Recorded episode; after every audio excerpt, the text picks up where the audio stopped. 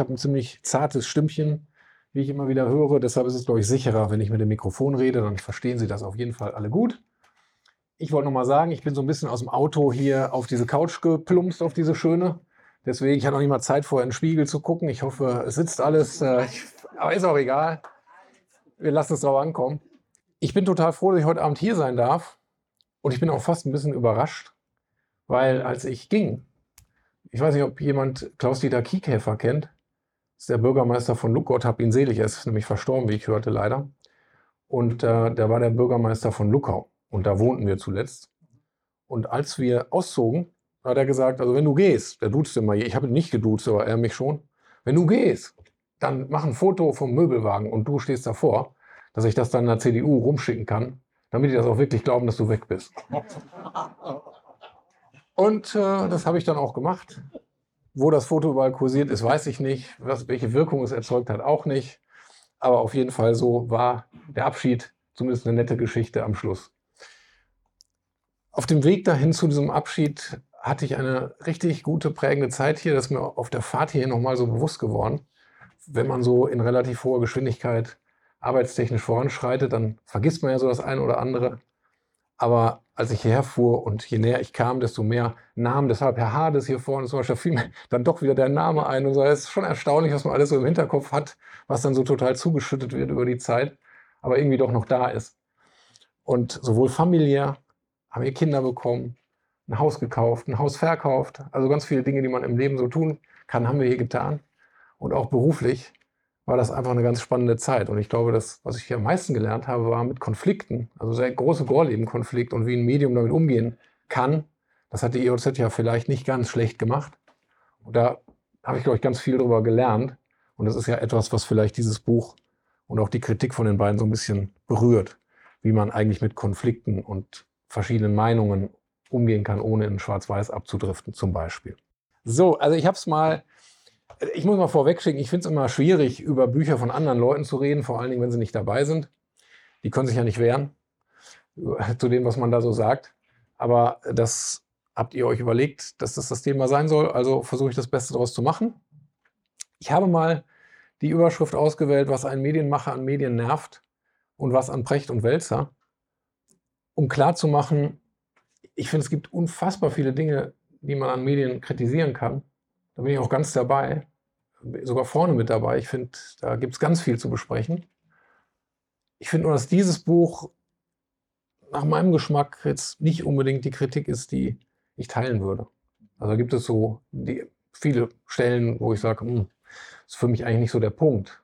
Es gibt aber ganz andere Punkte, über die man sehr wohl sprechen müsste. Das ist für mich so eigentlich eine kleine, schon mal vorab eine kleine Quintessenz. Ich habe es also jetzt wirklich nur für diese Veranstaltung gelesen, vorher nicht, muss ich bekennen, aus Zeitgründen. Ich habe gedacht, ja, könnte ja ein Buch sein, das mir gefällt, weil ich sehe ja durchaus viele Dinge kritisch an unserem Berufsstand. Und während ich es so las, war ich nicht besonders begeistert, muss ich sagen. Also es fängt schon mal damit an, dass ich es einfach nicht so gut geschrieben finde. Äh, das wirkt für mich sehr rasant zusammengekleistert und nicht besonders gut formuliert. Es war keine Sprache, wo ich dachte, oh, das ist wirklich toll, das ist überzeugend, gut argumentiert, schön ausgedrückt. Äh, das war für mich eher nicht der Fall. Wirkte für mich eher ein bisschen hektisch zusammengeschoben.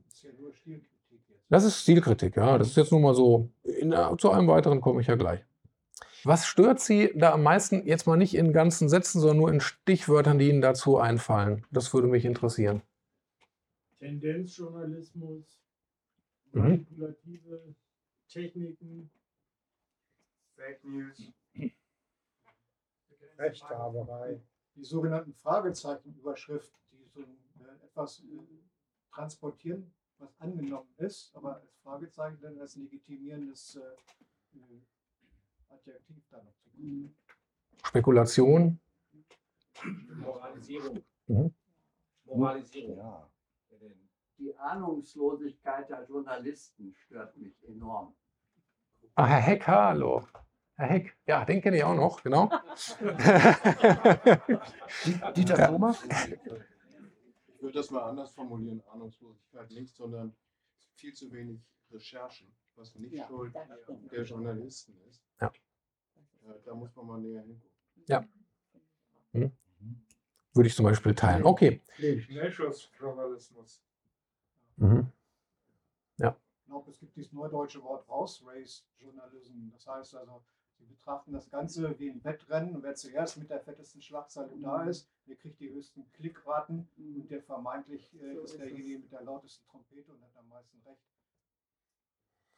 Also was wir an der Runde auf jeden Fall erkennen können, es beschäftigt viele und es ist auch sehr emotional. Also sehr schnell, wenn man diese Frage stellt, dann kommt eigentlich ziemlich viel und es, es geht zur Sache. Das muss man einfach so sagen. Egal, wie man zu dem Buch steht, das ist auf jeden Fall, ist auf jeden Fall so, es ist ein Thema.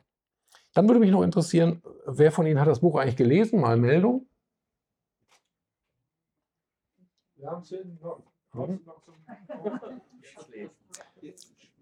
Und vielleicht nochmal Meldung, wer fand es auch gut? Oh, okay, von denen, die es gelesen haben, so 50-50 vielleicht. Ja. Okay, Weniger. aber meinetwegen auch weniger. War ja auch nur eine Runde zum Warmwerden. Gleich, wenn wir dann noch tiefer diskutieren, dann können wir das Mikro ja auch rumgeben. Genau.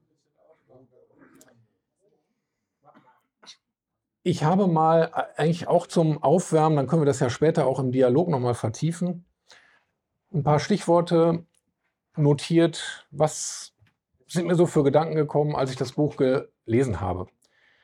Und das ist mir ganz wichtig, das vorwegzuschicken. Also gut, dass es das Buch gibt und gut, wenn Medien sich mit Kritik auseinandersetzen müssen. Das finde ich erstmal, egal wie man zu dem Buch steht, das finde ich wichtig. Und das kommt, glaube ich, auch zu wenig vor, so im Berufsalltag, dass man wirklich mal Kritik bekommt, sie ernst nimmt, sich fragt, kann da was dran sein und dann versucht daraus etwas zu entwickeln. Das, glaube ich, tun Medien zu wenig und dazu ist das Buch auf jeden Fall ein Beitrag und ich denke, das ist gut. Etwas, das mir ganz, ganz doll aufgefallen ist, wo sich meine Wahrnehmung von der Wahrnehmung der beiden total unterscheidet, ist dieser zweite Punkt.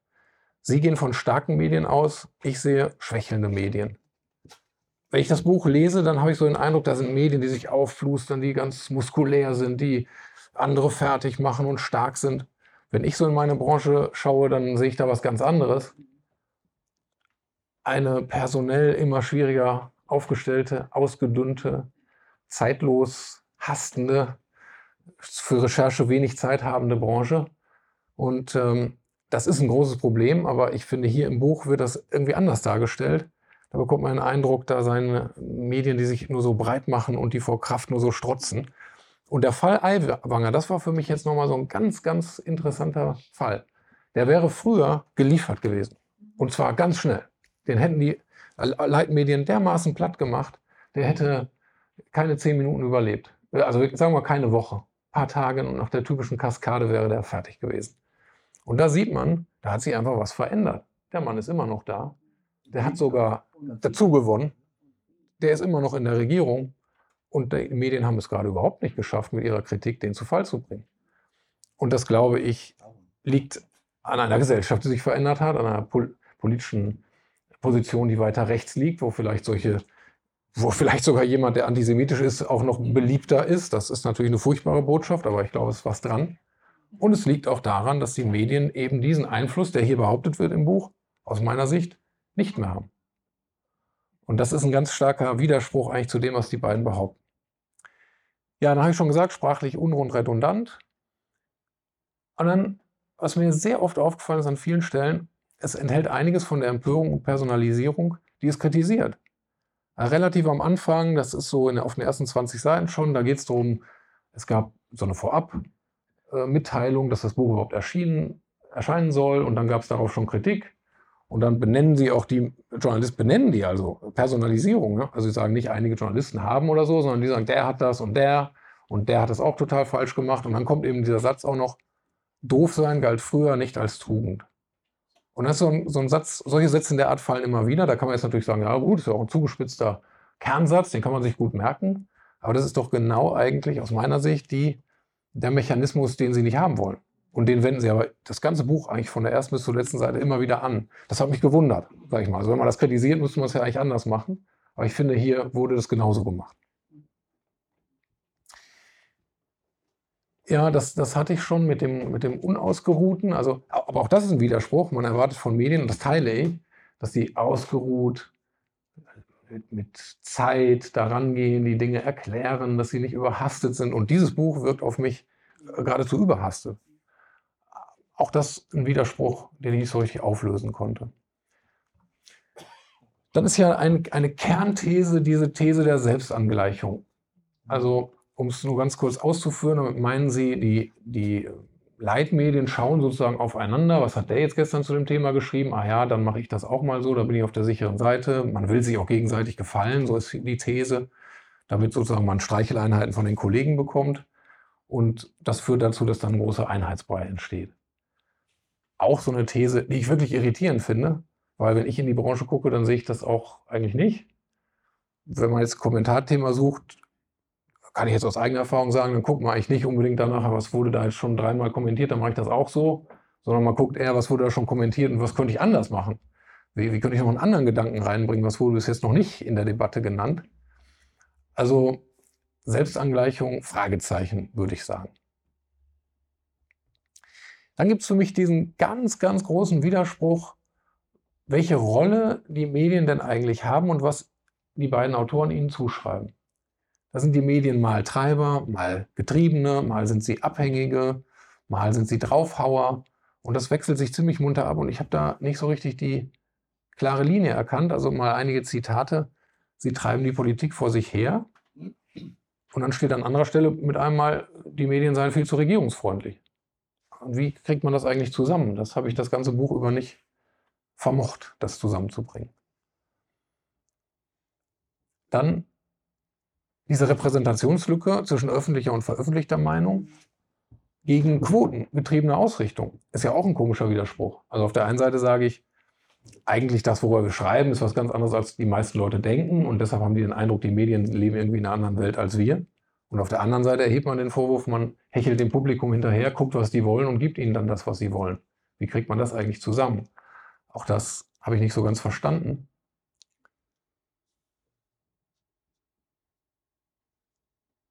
Und dann, Einseitigkeit ist ja auch ein großes Thema, meinetwegen stimmt das ja auch. Auf der anderen Seite wird dann wieder so ein Vorwurf erhoben, Antipoden im TV, das ist ein Zitat, Antipoden im TV, fertig ist der Krawall. Also man sagt auf der einen Seite, es ist nur, wird immer nur eine Meinung betont und auf der anderen Seite kritisiert man, dass eben polar zwei Meinungen aufeinander gehetzt wird und man dadurch ein Spektakel veranstaltet. Gleichzeitig geht das ja eigentlich gar nicht so richtig gut, wird in dem Buch aber relativ gleichzeitig behandelt und gleichgesetzt. Das geht übrigens schon los bei der Unterzeile. Die fand ich auch, die habe ich auch überhaupt nicht verstanden. Wie, wie, wie, wie heißt sie nochmal? Wie Mehrheitsmeinung gemacht, gemacht wird, obwohl sie keine ist. Er ist doch ein Widerspruch in sich. Also, oder, wenn mir das irgendeiner erklären kann, dann wäre ich echt dankbar. Also, wenn man Mehrheitsmeinung machen könnte, dann wäre sie auch Mehrheitsmeinung. Dann könnte man den Vorwurf erheben, ja, die Medien, die machen da immer irgendwas und die Bevölkerung schluckt das und dann ist das Mehrheitsmeinung. Aber so ist es ja nicht. Die, die These ist ja eher, da gibt es eine Meinung, die sehr stark veröffentlicht wird, aber in der Öffentlichkeit gibt es mehr Vielfalt zu dieser. Also gibt es nicht nur diese eine Meinung, sondern gibt es, gibt es mehrere Meinungen. Aber das kriege ich nicht mit einem Satz zusammen. Also ich finde, der Satz sagt das nicht. Ich verstehe, was, was damit gemeint ist und da würde ich sogar, sogar teilweise zustimmen. Aber den, der Satz, der kriegt das eigentlich nicht richtig auf die Kette, finde ich, die These. Und die ist sogar so zugespitzt, dass man sie nicht, dass man das eigentlich nicht verstehen kann. Und auch das finde ich wieder bemerkenswert. Ich mache mal noch diese beiden Punkte hier zu Ende.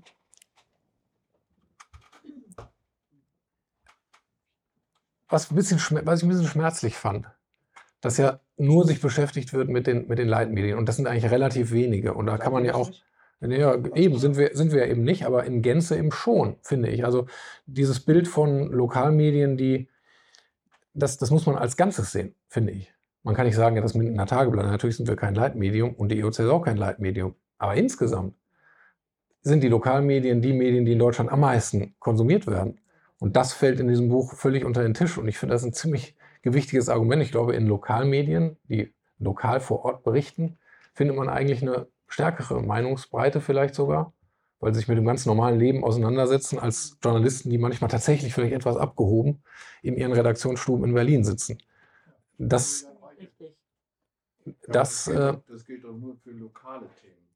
Die sämtliche ja. Lokalzeitungen übernehmen ja. in ihren Manteln, in ihren Mänteln äh, sei es vom Redaktionsnetzwerk Deutschland oder aus Ihrem eigenen Verlag, Ja. äh, genau das, was die Leitmedien auch machen. Du hast es ja gerade bemängelt. Das Geld ist weg, Recherche ist nicht mehr da. Sag doch mal, wie das war. Du hast ja vielleicht auch ein bisschen Überblick, wir haben auch noch mehr, die schon Mhm. länger dabei sind. Wie ist denn das entstanden? Wie ist denn die Situation mal gewesen und wie ist sie heute? Weil ihr habt, übernehmt die Teile, müsst ihr die einfach übernehmen oder könnt ihr was dazu sagen? Könnt ihr sie verändern? Schreibt ihr die um, diese die, die politischen Teile da drin? Ja, also ich teile die, die Kritik daran nicht so sehr, muss ich sagen. Und Ich zwar, kritisiere das nicht. nein, nein, nein, nein. Also, aber auch den Befund, auch den Befund teile ich, okay, sagen wir es so, den Befund teile ich auch nicht, weil, sagen wir bei der EOZ ist, glaube ich, kein Betriebsgeheimnis, was ich jetzt verrate. Denke kurz drüber nach, nein, ich glaube nicht. Gab es ja den Wechsel von einem Mantel, der in Lüneburg hergestellt wurde und der im Verbund dort gemacht wurde zur RND, die das in der Matzak Mediengruppe in Hannover machen. Aber wo lag der Vorteil dieses Mantels, der in Lüneburg entstanden ist? Also den kann ich nicht erkennen. Weil da wurde einzig und allein, wenn ich es richtig in Erinnerung habe, nur mit DPA-Material, nur Deutsche Presseagentur, wurden die Seiten zusammengestellt. Und dann wurde das Ganze in Hannover gemacht und hat da für mich sogar eher ein bisschen mehr Vielfalt sogar reingebracht, weil die mehr Agenturen haben, weil die mehr Autoren haben und so. Ich finde nicht, dass in dem Schritt der Mantel schlechter geworden ist oder dass da Vielfalt abgenommen hat. Also DPA ist ja die Deutsche Presseagentur, die wird getragen von verschiedenen Verlagen, die da ihre Beiträge zahlen. Die sitzt in Berlin, hat ein deutschlandweites Netzwerk mit Korrespondentenbüros in allen Landeshauptstädten und einem relativ, einem sehr großen sogar Deutschland umspannenden Netzwerk von, von Menschen, die dann, von Reportern, Journalisten, die dann hingehen zu den Ereignissen, die irgendwo passieren, begleiten sehr stark Politik und spielen das dann in einen Pool ein, in Bildern und in Texten, auch in Videos, auch mit Podcasts, also inzwischen sehr breit, wo sich dann die Medien, die dort angeschlossen sind, bedienen können. Weil die Lokalmedien ja selbst, also das hat schon eine sehr starke Logik, wo ich auch erstmal sagen würde, das hat mit dem Thema jetzt nicht unbedingt was zu tun, wo die ja nicht sein können. Also wenn in Markus Söder in München irgendwas von sich gibt, dann kann ja in Lüchow niemand darüber berichten, niemand da sein. Die konzentrieren sich eben aufs Lokale. Gott sei Dank. Und ähm, bedienen sich dann eben und müssen dieses Material anderswo herbekommen. Ne? Also ich glaube, es gibt eine, eine Entwicklung dahingehend, die ist, die ist aber noch nicht vollzogen. Ich glaube, dafür gibt es auch keine, äh, gäbe es jetzt keine Akzeptanz. Ich glaube, dass sich aber Lokalmedien noch stärker aufs Lokale konzentrieren werden. Und dass dieser ganze überregionale Bereich äh, mit der Zeit einfach abnehmen wird, dass er in einer lokalen Zeitung überhaupt eine Rolle spielt. Das, das ist eine These, aber die würde ich vertreten. Frage, ne? Ja. Das ist auch so eine interessante Frage in dem Buch. Wer kontrolliert die Medien? Ja, ich sag mal zum Glück niemand, würde ich jetzt sagen. Also ich bin froh, dass niemand, äh, also es gibt ja durchaus Gremien, die darüber wachen, wenn Fehler passieren, dass sie eingreifen, also äh, Organe der freiwilligen Selbstkontrolle wie der Presserat zum Beispiel. Und da hat ja jeder von Ihnen die Möglichkeit, sich dorthin zu wenden, zu sagen, diese Überschrift, dieser Abschnitt, diese Recherche war mangelhaft und dann wird das dort geprüft. Und wenn es so war und der, das Gremium, da gibt es verschiedene Gremien, äh, zu dem Schluss kommt, das war ein Fehler, dann müssen wir entsprechende Rügen auch veröffentlichen. Das ist schon schmerzhaft. Also ich finde das jedenfalls schmerzhaft. Mir ist es zum Glück nie passiert, aber ich würde auch nicht gern, dass mir das passiert. Also das ist ja schon eine Art von Qualitätskontrolle oder ähm, ja, Menschen, die sich das genau angucken. Ansonsten eine, eine engmaschigere Kontrolle bin ich froh, dass es sie nicht gibt. Wie soll die auch aussehen? Und nicht, wenn sie dann nicht Zensur heißen soll. Ich finde, Pressefreiheit äh, sollte ohne Kontrolle auskommen. Wenn ich eine Sache sagen darf. Ich fühle mich jeden Tag unfassbar gut kontrolliert von Ihnen. Von allen unseren, unseren Leserinnen und Lesern, die uns auch übrigens massiv Rückmeldungen geben, äh, die auch nicht immer, übrigens freundlich auch nicht immer äh, sympathisch sind, die reichen bis zu Beschimpfungen. Also, wo jeden Tag etwas zurückkommt, wo es nie eine Einbahnstraße ist, wo ich überhaupt nicht den Eindruck habe, ich sitze in meiner, meiner Burg und schieße da raus und keiner kommt hier rein, sondern wo ich in einem ununterbrochenen Auseinandersetzungsprozess mich befinde. Und jetzt können die Medien da sicherlich mehr draus machen. Ja, das ist gar keine Frage. Die ist ja nochmal die zweite Frage, wie gehe ich damit um? Das erste ist ja nur der Befund, da findet ganz viel Kontrolle statt und kommt ganz viel Feedback zurück.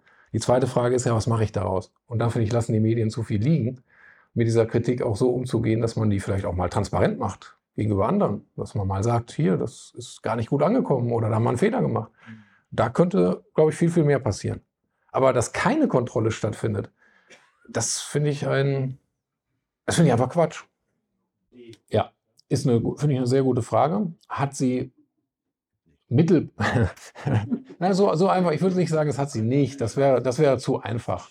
Das hat sie mittelbar ja schon. Es gibt ja, es gibt ja Gesprächsrunden, es gibt Feedback, es gibt, äh, es ist ja nicht so, dass da die Tür zu ist für die Kunden des RND und es wird nicht über Inhalte geredet oder es kommt keine Kritik an. Aber ein unmittelbares Einwirken in dem Sinn, dass man sagt, wir wollen aber jetzt morgen auf der Seite, keine Ahnung, wie die so heißen, da wollen wir jetzt das Thema als Aufmacher haben. Da, in der Form findet das nicht statt. Das will man aber ja auch gar nicht, zugegebenermaßen. Also ich äh, habe ja genug mit dem eigenen Gebiet zu tun. Ich finde, wenn die EOZ hier einen guten Job macht, dann hat die genug zu tun. Da muss sie nicht noch in die Welt gucken und, und auswählen, auf welcher Seite jetzt was im Überregionalen steht. Dann können sie das ja gleich selbst machen, mehr oder weniger. Ne? Die Arbeit will man sich ja gerade nicht machen, um sich auf den Schwerpunkt Lokales konzentrieren zu können.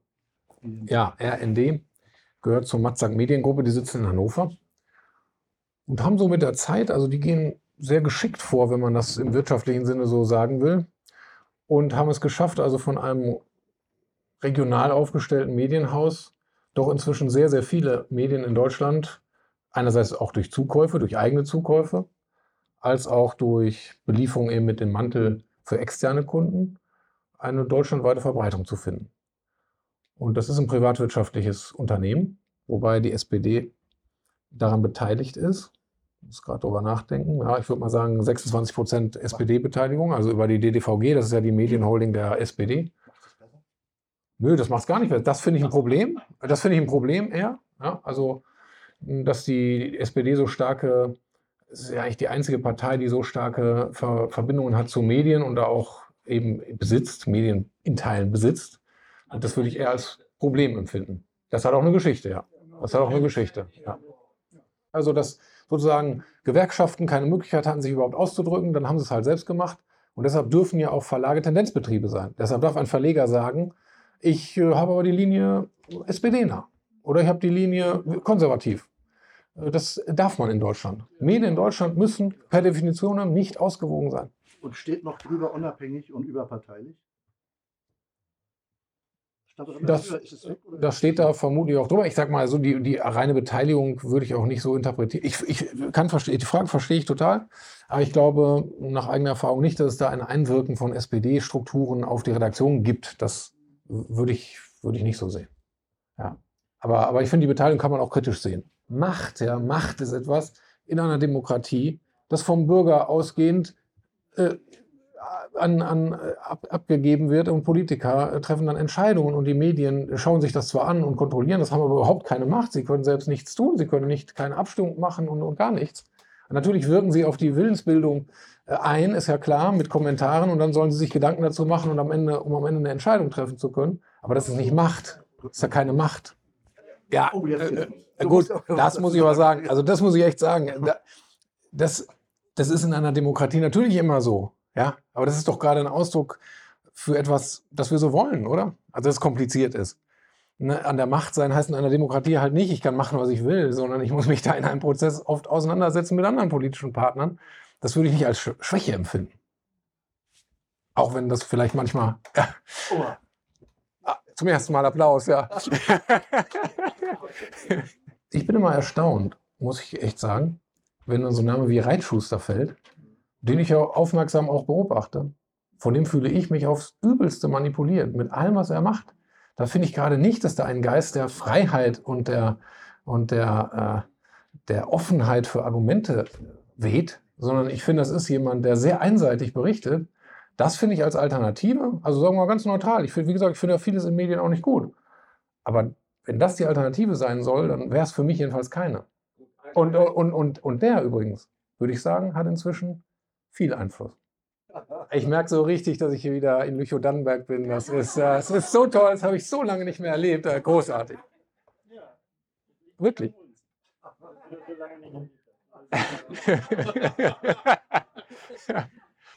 ja, okay. Also, ähm, um hier nicht in eine, ich bin so ein bisschen in der Verteidigungshaltung schon wieder, das äh, passiert leider bei dem Thema öfter, äh, dass man dann eigentlich verteidigt. Ich will ja gar nicht verteidigen, äh, also an der Stelle, wo es notwendig ist schon, aber ich habe ja durchaus auch Kritikpunkte. Da habe ich, bevor wir vielleicht äh, in den nochmal in den Dialog gehen, mal ein paar mitgebracht. Man könnte ganz viele nennen, aber ich glaube, das sind mit die drängendsten. Personelle Unterbesetzung ist wirklich ein großes Problem. In Minden sind wir noch ordentlich aufgestellt. Kann ich mal ganz konkret berichten, sind wir 25 Redakteure, sind wir drei Volontäre, haben wir zusätzlich noch Layouter, einen Fotografen, einen Grafiker. Damit kann man arbeiten. Aber wenn man sich so umguckt, ich kann es jetzt nur für die Lokalmedien sagen, würde aber sagen, wenn man guckt, dann stellt man das auch für die größeren Medien fest. Da finden schon relativ große Abwanderungen statt, werden durchaus Redaktionen gekürzt. Dann ist das ab einem bestimmten Punkt ein echtes Problem. Also wenn ich gucke in einer Stadt wie Duisburg, arbeiten dann bei der Watz, wenn ich es richtig weiß, sieben Leute, halbe Million Einwohner. Damit kann man nicht viel ausrichten. Also jedenfalls tief schauen kann man damit nicht. Auf der anderen Seite, wie Sie sagen, ja, also man könnte das ja anders aufstellen, wenn entsprechend Leute auch daran interessiert werden. Wenn aber die Abonnentenzahlen sinken, was sollen die Verlage machen? Also man ist ja auch in einer Zwangssituation. Das ist ja nicht einfach nur, da machen die ja nicht, weil die da so Lust drauf haben oder total naiv sind oder nix, ihnen nichts Besseres einfällt oder die Zitrone immer weiter ausquetschen wollen, sondern das tun die, weil der wirtschaftliche Druck eben da ist. Und das ist der zweite Punkt. Der wirtschaftliche Druck ist inzwischen auch auf den Schultern, würde ich sagen, aller Redakteure und Journalisten angekommen, die in diesem Bereich tätig sind weil wir wissen, wir stehen unter Druck, wir stehen unter Zugzwang. Es geht der Branche nicht gut. Und das ist nicht immer freudvoll, in so einem Umfeld zu arbeiten. Das muss man einfach sagen. Und das ist ja gerade der Gegensatz zu dem, was Sie so sagen, die kraftstrotzenden Medien, die, die alle fertig machen. Äh, ich sehe da manchmal eher das Gegenteil. Früher hat man am Stammtisch gesessen und das erzählt. Heute schreibt man es halt irgendwo hin und jeder kann sehen. Also die Wahrnehmbarkeit von Einzelmeinungen hat halt total zugenommen. Und das ist ein Problem, glaube ich, aber äh, es ist erstmal, wie es ist. Das ist eben durch die sozialen Medien so gekommen. Äh, man muss es nicht mögen, aber es ist nun mal so. Aber da können ja die, die, die journalistischen Medien nichts für. Das ist doch gar kein, das gibt gar keinen Zusammenhang aus meiner Sicht. Das ist aus meiner Sicht ein Thema, das man tatsächlich sehr, sehr stark kritisieren kann. Und das ist eben die Datenauswertung journalistischer Inhalte. Und die findet, das ist etwas, was völlig neu vor ein paar Jahren dazugekommen ist. Das sprechen die beiden im Buch auch an und ich finde, das ist so ein Punkt, den sie haben, den ich realistisch finde. Das ist jetzt mal so eine E-Paper-Ansicht und die entsprechende Auswertung, was wird wie gelesen.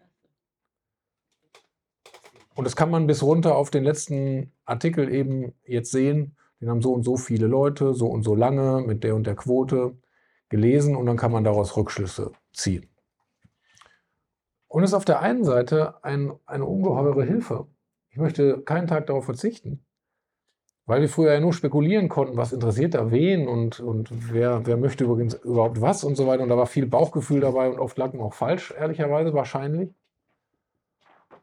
Und jetzt diese sehr direkte Rückmeldung zu bekommen, die auch nicht nur auf einer Umfrage beruht, denn ich sage mal so, es gibt ja so einen Effekt der sozialen Erwünschtheit. Wenn man jetzt fragt, was möchten Sie denn gerne lesen, dann heißt es immer Kultur, Kultur. Wenn man hier reinguckt, sieht man Kultur gar nicht. Das ist die Wahrheit und sich mit dieser Wahrheit auseinanderzusetzen, der puren Daten, das ist sehr spannend. Aber es hat eben auch die Schattenseite, dass man, glaube ich, nicht dem verfallen darf komplett und sagen kann, das ist jetzt das Nonplusultra. Wir setzen alles auf diese Karte. Wir verstärken alles, was da gut gelesen wird und machen morgen nochmal was dazu und den nächsten Tag nochmal. Es gibt zwar nichts Neues, aber es wird gut gelesen, also friss oder stirb. Wir drehen das Rad einfach weiter ohne Sinn und Verstand, spielt keine Rolle. Hauptsache es läuft auf der Datenebene. Das finde ich gefährlich und da sehe ich durchaus auch Effekte in diese Richtung. Und ich glaube, da muss sich die Branche noch sehr viel kritischer mit auseinandersetzen. Tut sie bis jetzt nicht, wird so ein bisschen als der Stein der Weisen gerade gesehen und man, man versteift sich sehr daraus, mit, darauf, mit den Daten zu arbeiten und dadurch ähm, entstehen aus meiner Sicht recht ungute äh, Effekte wo ich finde, und auch das wird ja gar nicht, der ganze öffentlich-rechtliche Rundfunk kommt ja irgendwie in dem Buch äh, gar nicht vor, der wird ja total zur Seite gelassen. Und wenn ich Deutschlandfunk höre, da habe ich immer den Eindruck, vielleicht teilt den niemand, aber das ist so ein Medium, die sich unfassbar viel Mühe geben, verschiedene Meinungen zuzulassen, ausgewogen. Das ist für mich so beispielhaft und das, aber positive Beispiele kommen da in dem Buch ja auch eher nicht so vor. Vielleicht war das nicht gefragt. Einschließlich Medias Res, ja. Eine sehr, sehr gute medienkritische Sendung, die man nur empfehlen kann und wo eben Medienkritik sehr wohl und sehr stetig und sehr gut und sehr ausgewogen stattfindet. Auch da würde ich sagen, es stimmt eben nicht, dass es das nicht gibt. Es gibt auch Übermedien, es gibt auch Medieninsider, also es sind ja wirklich eigenständige medienkritische Publikationen, die es in Deutschland gibt und wo man, wenn man Medienkritik haben möchte, sie da bekommt. Sogar umsonst teilweise. Sogar umsonst, ja. Ja. Aber wenn Sie nur Deutschlandfunk hören, ich sage es jetzt, weil ich heute den ganzen Tag im Auto hier auf der Fahrt hierher Deutschlandfunk gehört habe und immer gedacht habe, Mensch, wie gut die das machen. Auch im Palästina-Konflikt. Also da, das stimmt wirklich nicht. Also die haben, die haben da Menschen von NGOs aus, aus dem Gazastreifen zu Wort kommen lassen, wie die Situation da vorher war, wie sie Bevölkerung einschätzen. Sie haben äh, Militärexperten gehabt, die eingeschätzt haben, welche Schritte geht Israel jetzt mutmaßlich und so weiter. Also ein ganz vielstimmiger Potpourri, wo ich mich gut aufgehoben gefühlt habe und nicht gedacht habe, oh, hier wird mir ganz viel verschwiegen. War mein Eindruck. Also, ich würde den Befund teilen, dass die Gefahr, solche Fehler zu begehen, zugenommen hat, massiv zugenommen hat. Weil natürlich beispielsweise die Hamas den die äh, sozialen Medien nutzt und damit ihre Propaganda verbreitet. Und das stellt natürlich Medien vor die Herausforderung zu unterscheiden, was ist richtig und was falsch. Und diese Unterscheidung ist nicht leichter geworden. Die wird im Übrigen im, im Rahmen von KI und solchen Prozessen noch viel, viel schwieriger werden. Also da sind wir vor Herausforderungen gestellt, für die wir eben eigentlich, ähm, ja, für die wir besser aufgestellt sein müssten als Branche und es aber nicht unbedingt sind. Aber da kann man jetzt auch nicht, und da will ich mich nochmal gegen verwehren, dass die arabische Welt in Brand gesetzt wurde, war ja nicht Produkte. Ja, aber das war ja nicht, das war ja nicht Auswirkung der New York Times Berichterstattung. Benzin. Ja, aber das, äh, das ähm, hat die Hamas mit ihrer. Die, ähm, die Meldung vom Deutschlandfunk genau gehört. Niemand redet Sie- doch immer über was, was Sie man nicht haben kennt. Hamas zitiert. Das ist deren Fehler gewesen. Ja, das darf man nicht tun, ja. Sie haben nicht gesagt, es sei so gewesen. Sie haben Ja. Ja, aber das ist natürlich auch öfter so, ein- so, ein- so ein Problem, also so eine Art Bosism, so nach dem Motto, ja, äh, die, die haben das gesagt, die Israelis sagen dies und die Hamas sagt das. Das ist eben, das ist kein Journalismus und das findet äh, gelegentlich zu häufig statt und dann entstehen eben solche Eindrücke. Da, das lässt dann natürlich Tiefgang vermissen, wenn man nur sagt, die einen sagen so, die anderen sagen so. so die Frage ist ja, was ist die Wahrheit ne? in dem Fall? Was da wirklich passiert? Das müssten wir erklären. Ja, eine, Und da, und da ist was schiefgegangen, aber, aber das will ich auch nochmal sagen. Also, eine, Fehler, natürlich passieren Fehler und die Frage ist dann, passieren zu viele? Wo ist die, wo ist die Grenze? Wo müssen wir uns Gedanken machen, unsere Strukturen verändern, damit weniger Fehler passieren? Das ist das eine. Und das andere ist, wenn, wenn die Fehler passiert sind, wie offen gehen wir damit um? Und da fand ich diesen Fall nicht so schlecht. Also haben doch ganz viele Medien gesagt, uns ist da ein Fehler passiert. Das ist ja nicht, nicht etwas, womit man sich rühmen kann. Aber es hat nun auch niemand so getan, als wäre gar nichts passiert und als hätte man keinen Fehler gemacht. Das ist ja auch nicht passiert. Es ist korrigiert worden. Und, und so gehört sich das.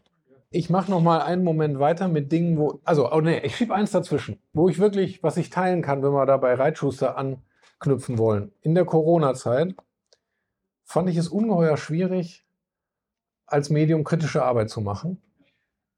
Und da habe ich viele Dinge gesehen, die, und die habe ich auch kritisiert. Und dafür muss man sich da natürlich ganz schön viel anhören.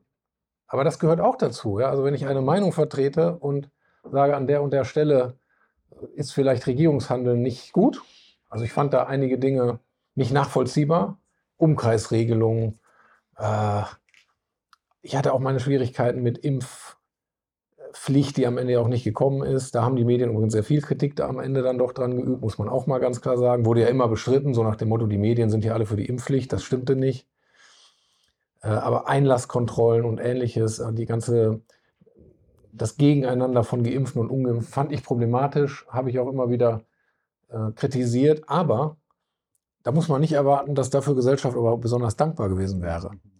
Sondern damit, da muss man sich dann auch damit auseinandersetzen, dass Leute einen sehr schnell, und da haben wir aus meiner Sicht das eigentliche Problem, sehr schnell in eine Schublade stecken und sagen, aha, der Piel, das ist also auch so ein Reitschuster. Obwohl es gar keinen Anlass dazu gibt, meine Kritik als Reitschuster-Kritik einzuordnen. Aber, und da sind wir am Punkt, wo ich denke, da haben wir ein Problem. Als Gesellschaft, aber nicht als, unbedingt als Medien oder vielleicht als Medien, die das auch aufgreifen und in diese Schwingung mitgeraten, dass wir eigentlich eine Debattenkultur haben, die sehr schwarz-weiß ist. Und wo man eben nicht sehr stark differenziert und es einem sehr schnell passiert, dass man in irgendeiner Ecke landet, wo man nicht hin will und wo man auch nach gutem Gewissen und Selbstprüfung nicht hingehört. Das ist aus meiner Sicht ein Problem. Wenn man jetzt im Lokalen, kann ich das nur sagen, Kritik übt an irgendeinem Vorgang am Bürgermeister, dann reicht das von totaler Zustimmung und gut, dass das mal jemand thematisiert, bis zu neutral, naja, ich sehe es so oder so, bis hin zu, wie kann man nur so über den Bürgermeister schreiben. Da hilft ja im Grunde genommen nur, sich zu fragen, was ist denn die Aufgabe der Medien? Und da würde ich halt schon sagen, ja, also den Bürgermeister in meinem Fall oder die, den Stadtrat kritisch zu begleiten. Jetzt kann man natürlich mal fragen, wie definiert man das? Wann ist zu viel zu viel? Wo muss man auch unterstützen und nicht nur kritisieren? Das ist natürlich ziemlich schwierig, das zu definieren. Aber es gehört jedenfalls auch dazu. Und da wehre ich mich immer so ein bisschen, wenn Leute dann sagen, warum seid ihr immer so kritisch? Weil ich finde, ja, das ist eine genuine Aufgabe, die wir da tun. Aber ich weiß, die Geschmäcker sind da eben sehr verschieden. Ne?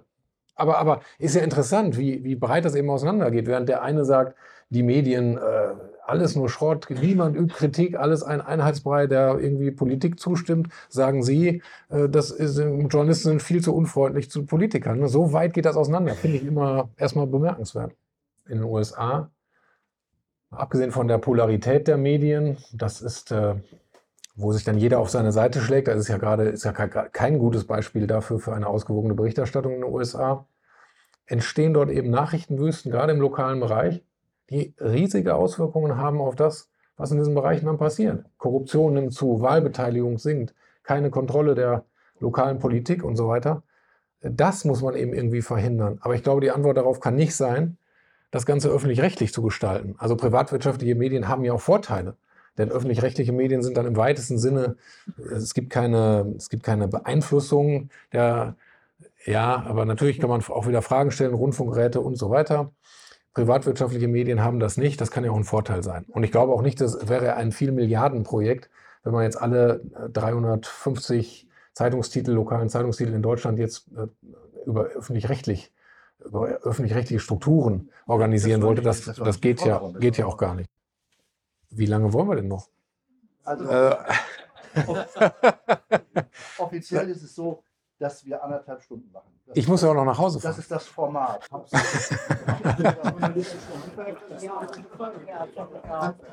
ja, wir wollen zu unakademischen zurückkommen. Da gibt es den Abschluss. Also, wie soll ich das jetzt machen? Also, ich sage mal zum einen, wir haben uns zum Beispiel redaktionelle Leitlinien gegeben, dass wir auch nach außen hin darstellen können, wie arbeiten wir eigentlich in der Redaktion. Und ich glaube, wenn man die durchliest, dann wird deutlich, die journalistische Arbeit ist relativ schwierig. Es ist ein langwieriges, hartes Geschäft, für das man vor allen Dingen viel Zeit braucht. Also wenn man in die Tiefe schauen will, wenn man ein Thema wirklich beleuchten will, wenn man viele Stimmen dazu hören will, dann dauert das einfach sehr, sehr lange.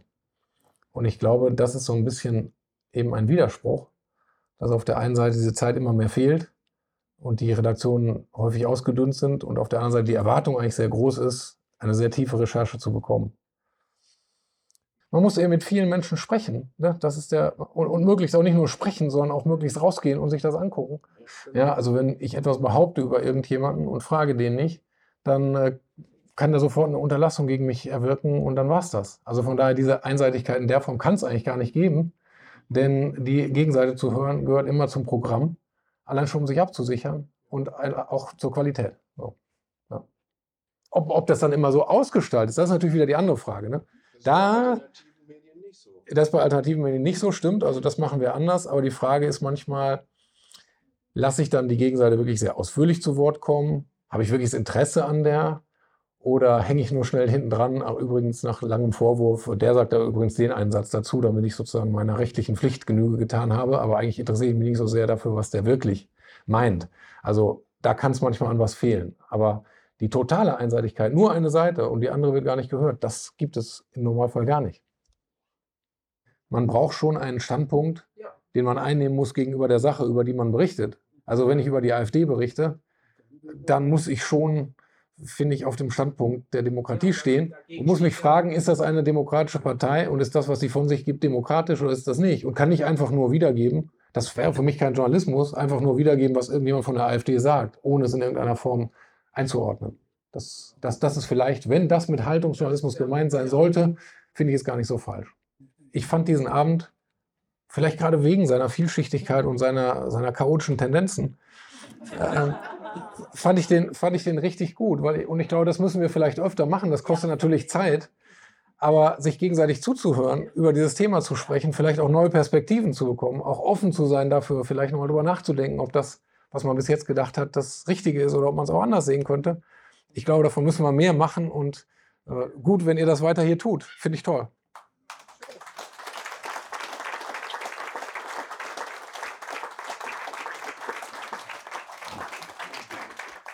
Ja, vielen Dank, Benjamin. Ich betrachte das als Aufforderung, dich wieder einzuladen.